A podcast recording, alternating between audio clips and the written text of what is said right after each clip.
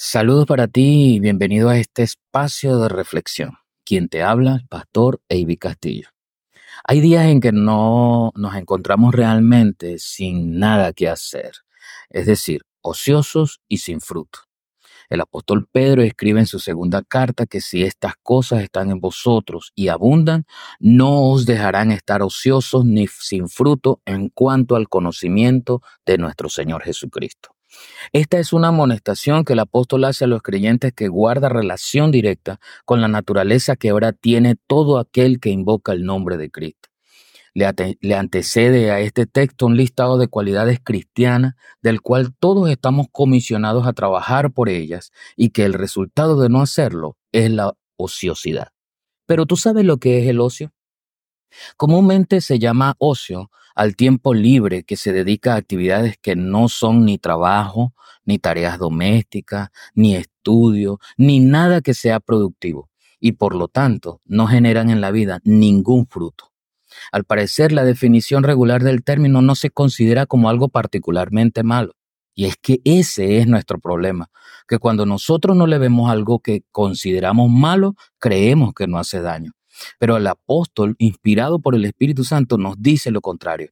Definitivamente no ocuparse de incrementar las cualidades cristianas en nuestra vida nos lleva entonces a practicar otras conductas que no le son agradables al Padre. E imagino que quieres agradar al Padre. Por supuesto, al estar en este estado de, ociosidad, entonces no se produce el fruto al que estamos llamados a llevar. El Señor Jesús le enseñó a sus discípulos, no me elegiste vosotros a mí, sino que yo os elegí a vosotros y os he puesto para que vayáis y llevéis fruto y ese fruto permanezca. No hay que olvidar lo que sucede con un árbol que no lleva fruto. Normalmente no sirve para nada, estorba y por lo general es mejor cortarlo de raíz. Así lo cuenta el Señor, así se lo expresa el Señor a sus discípulos. El apóstol Pedro sigue enseñando el estado en el cual se encuentra una persona que no tiene fruto.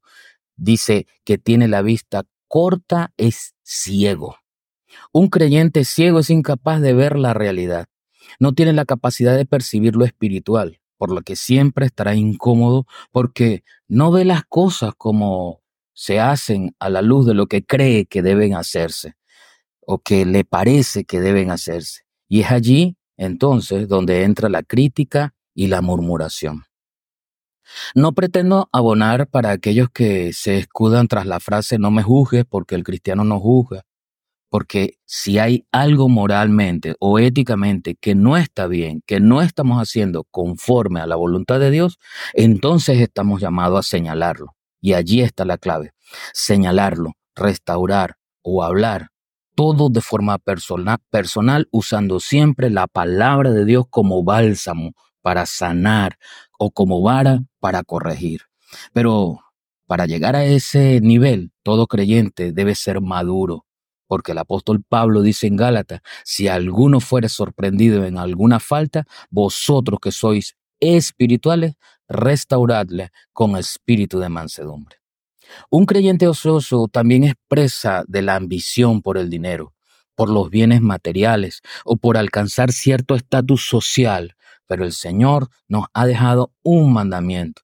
Si buscas en tu Biblia, en el Evangelio de Lucas 12, 29 al 31, encontrarás que Jesús le enseñó a sus discípulos que no debemos preocuparnos por lo material.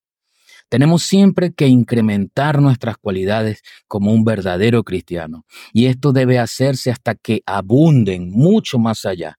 No basta con creer que tenemos algunas. Siempre trabajaremos con el fin de que éstas sobreabunden. Esas características que hacen de nuestra vida cristiana precisamente lo que Dios quiere y no nos permite estar ociosos ni sin frutos.